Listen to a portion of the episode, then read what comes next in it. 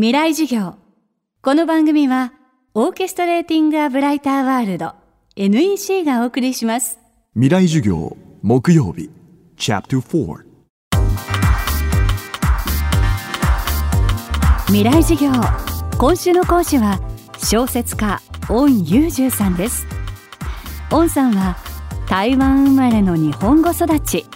去年は小説真ん中の子供たちで芥川賞にもノミネートされました。台湾中国そして日本。アイデンティティに戸惑いを感じることもあったというオンさんですが今はそれを自分の個性と思えるようになったといいます。未来事業4時間目。テーマは多文化多言語の未来を生きる。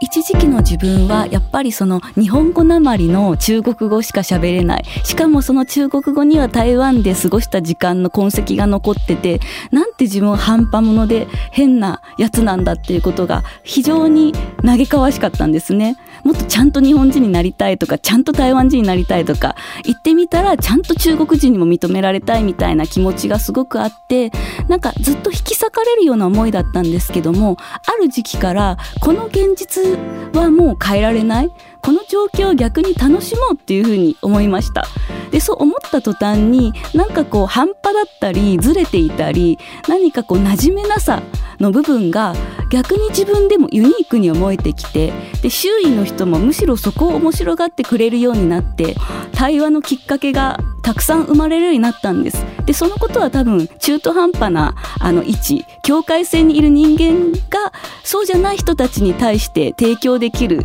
あの素材なのでそういう素材をもっと存分に生かしたらこの立場から前向きに生きていく方法があるんじゃないかなっていうふうに思っています。でいわゆる日本の人でも自分は普通じゃないかもとか自分はなんか他の人と違うって不安だって思う人っているんですよ。私たちみたいにその境界線にいる人間だけがそういうことを悩んでるわけじゃなくて完璧に普通な人なんて一人もいない。だからこそ自分のいびつさとか自分のズレみたいなものを自分自身が誇れば他人のそういうズレとかほころびみたいな部分も面白く思えてくるというかこうであらなきゃいけないってことをお互い監視し合うっていうよりはお互いこう肩組み合うように楽しめたらいいんじゃないかなっていうふうにいつも思っています。観光や仕事で日本を訪れる外国人も増えています。今後日本語の捉え方にも変化が生まれるかもしれません。その日本語ができないっていう人たち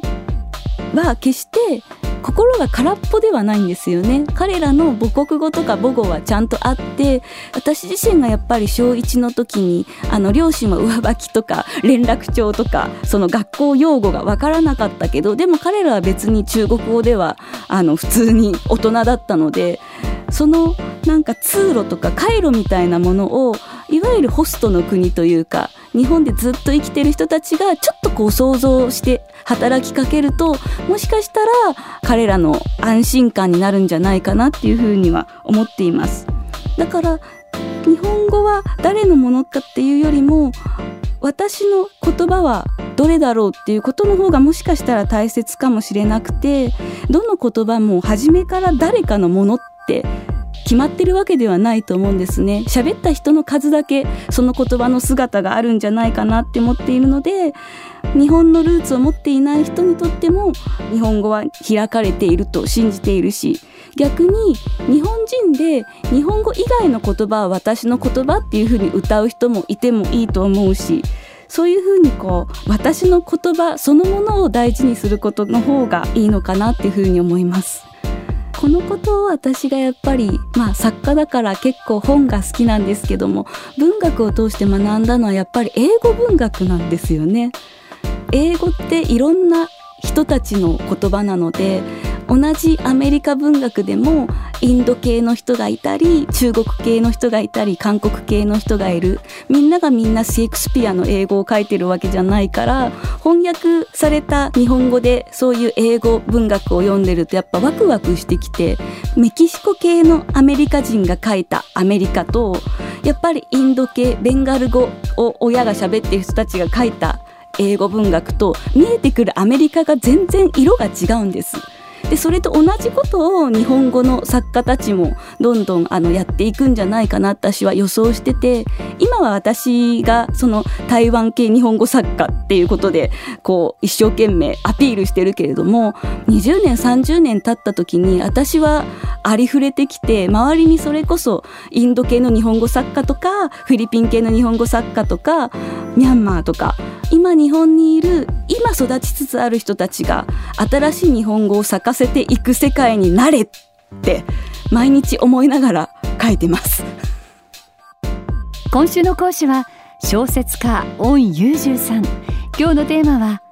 多文化多言語の未来を生きるでした。御さんの最新作は短編集空港事故川出書房新社から発売中です。来週は建築家種剛さんの授業をお届けします。そしてお知らせです。FM フェスティバル2018未来授業明日の日本人たちへ。建築家の熊健吾さんとサカナクション山口一郎さん。人工生命学者の池上隆さんと水曜日のカンパネラのコムアイさん。という2組のトークセッションが行われます。11月14日水曜日場所は東京 FM ホールです。詳しくは未来事業のホームページをご覧ください。